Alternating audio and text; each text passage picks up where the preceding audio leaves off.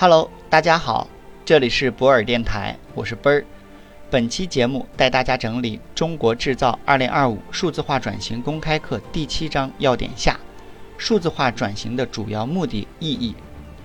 平台经济和平台模式是数字化转型和落地的主要实现方式。对于行业龙头的大企业而言，需要转型成为行业性和社会化平台，最终形成生态链。从而保持行业领袖地位。对于行业内的中小型企业来说，则要成为行业平台上的专业化合作伙伴，让自身的价值链在平台上占据重要一环，保持生态合作。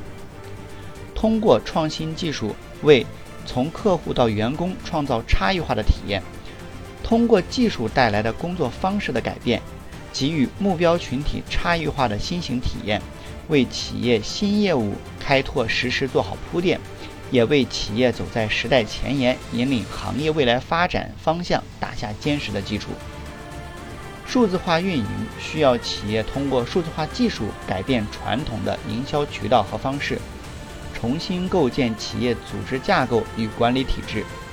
智能支持与管控是数字化运营的核心业务诉求。企业需要更加高效地统筹全部数据和业务，提高各项业务的中央集权程度，通过数字化运营提升企业运营效率，达到降效增收的最终目的。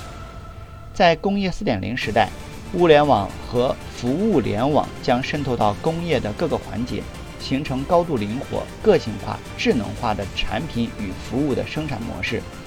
推动生产方式向大规模定制、服务型制造、创新型驱动的转变，包括从大规模生产向个性化定制转型，从生产型制造向服务型制造型转转型。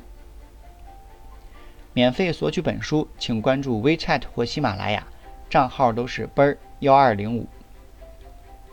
掌握科技治理方法，科技治理，科技带来社会治理新挑战。科技伦理，赋科技以伦理；科技向善，促科技造福人类。跨界共建新数字生态发展。挑战：数字鸿沟依然普遍存在。路径：以产业互联网转型跨越鸿沟。愿景：数字生态共同体。挑战：各行各业的数字鸿沟依然普遍存在。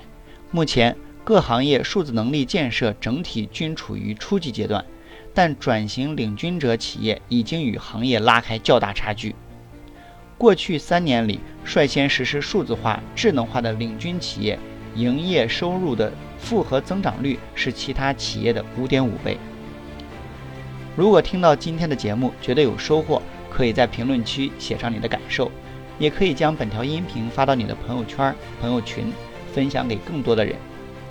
感谢你，合作交流请联系奔儿幺二零五。